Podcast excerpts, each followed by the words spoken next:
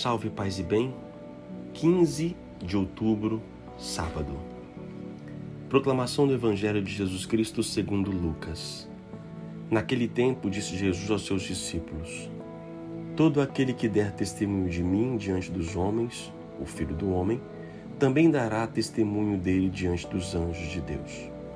Mas aquele que me renegar diante dos homens, será negado diante dos anjos de Deus. Todo aquele que disser alguma coisa contra o Filho do Homem será perdoado, mas quem blasfemar contra o Espírito Santo não será perdoado. Quando vos conduzirem diante das sinagogas, magistrados e autoridades, não fiqueis preocupados com ou com que vos defendereis, ou com o que direis, pois nessa hora o Espírito Santo vos ensinará o que deveis dizer. Palavra da salvação. Hoje a igreja celebra uma grande santa, doutora da igreja, Santa Teresa de Jesus, a Teresona assim chamada, né?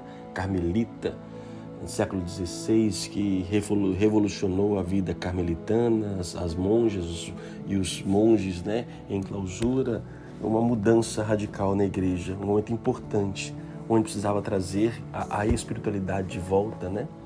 É, muitas vezes precisamos de uma revolução que seja interior, para poder nos encontrarmos com o próprio Deus, modificar muitas coisas dentro da gente.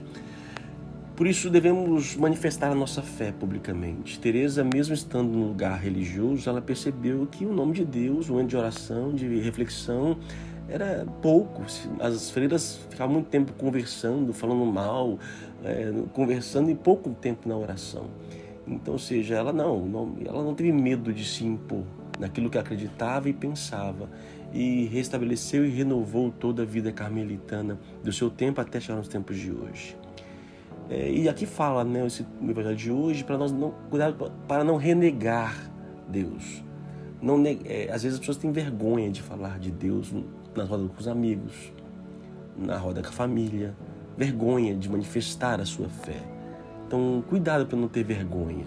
Mesmo que você seja minoria em vários lugares, mantenha a sua fé. Não tenha vergonha disso. Quando for no momento necessário, dizer a sua fé.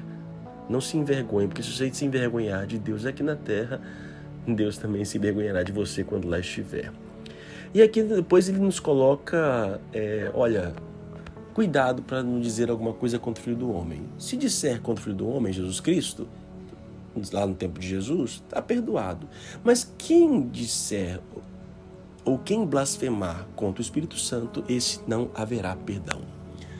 O que é blasfemar contra o Espírito Santo? Essa é uma pergunta de complexa, com vários, percorrendo em vários séculos.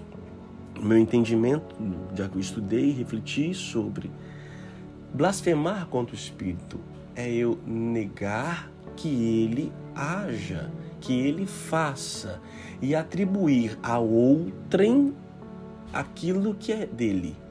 Então o Espírito me capacita e eu digo, fui eu que fiz. O Espírito me dá força e eu digo, é a minha vontade. Sempre sabendo, você está dizendo que aquilo que o Espírito faz não é dele. Então você está blasfemando, você está negando. Então quando você nega a ação do Espírito, não tem por que você pedir perdão, você não vai ser perdoado. Ou seja, é você pedir perdão de uma coisa que você nega. Você não pede perdão de uma coisa que você nega. Então, por isso não será perdoado. Então, ou a mesma coisa, você atribuir a ação do Espírito, é, por exemplo, ao diabo. É o, é o diabo que fez isso. É o diabo que está lá. Cuidado para sair julgando as pessoas, o comportamento das pessoas, porque poderá estar julgando e condenando o Espírito de Deus. O Espírito sopra em todos os lugares. Ah, o Espírito só está aqui na minha igreja, só está aqui na minha casa. Cuidado. O Espírito está além das paredes. E ele pode estar em outros lugares, em outras igrejas, em outras confissões e até mesmo fora do cristianismo.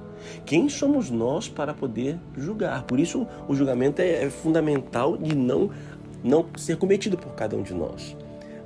Por, porque poderemos estar negando a ação do Espírito de Deus. Então, pecar contra o Espírito Santo essa pessoa que não reconhece a ação divina e atribui a ação do Espírito Santo a si mesmo ou ao outro, como por exemplo ao espírito do mal. Ou é a ciência que fez isso, só é a ciência, é o homem que consegue, não tem nada de Deus. Isso é pecar com o Espírito Santo. Porque acreditamos que até mesmo o conhecimento, a inteligência é potencializada pela ação do Espírito. Por isso, clamemos a graça de Deus para que não possamos cair neste, neste pecado. Oremos. Pai amado, Pai bendito, nós vos louvamos pelo Teu Espírito Santo que vive e habita em cada um de nós. Nós proclamamos que somos cristãos, que seguimos a vós, que és o nosso Deus e professamos a nossa fé. Cremos em vós, Deus Pai, Filho e Espírito Santo. E suplicamos que o teu Espírito possa continuar agindo em nós, porque foi o teu Espírito que fez tudo o que nós somos. Por graça do teu Espírito que nós louvamos e bendizemos.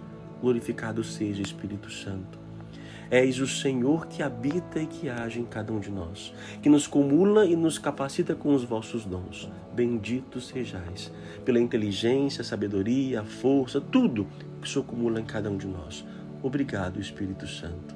Não somos dignos de vós, mas vós vem até a cada um de nós. Bendito sejas por isso. Por isso vamos juntos? Vinde, Espírito Santo, enchei os corações dos vossos fiéis e acendei neles o fogo do vosso amor. Enviai o vosso Espírito e tudo será criado, e renovareis a face da terra. Oremos, ó Deus que instruís os corações dos vossos fiéis, acendei neles o fogo do vosso amor.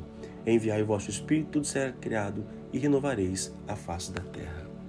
Que Deus te abençoe, Pai, Filho e Espírito Santo. Amém. A palavra é testemunho. Não tenha vergonha de testemunhar o nome de Deus.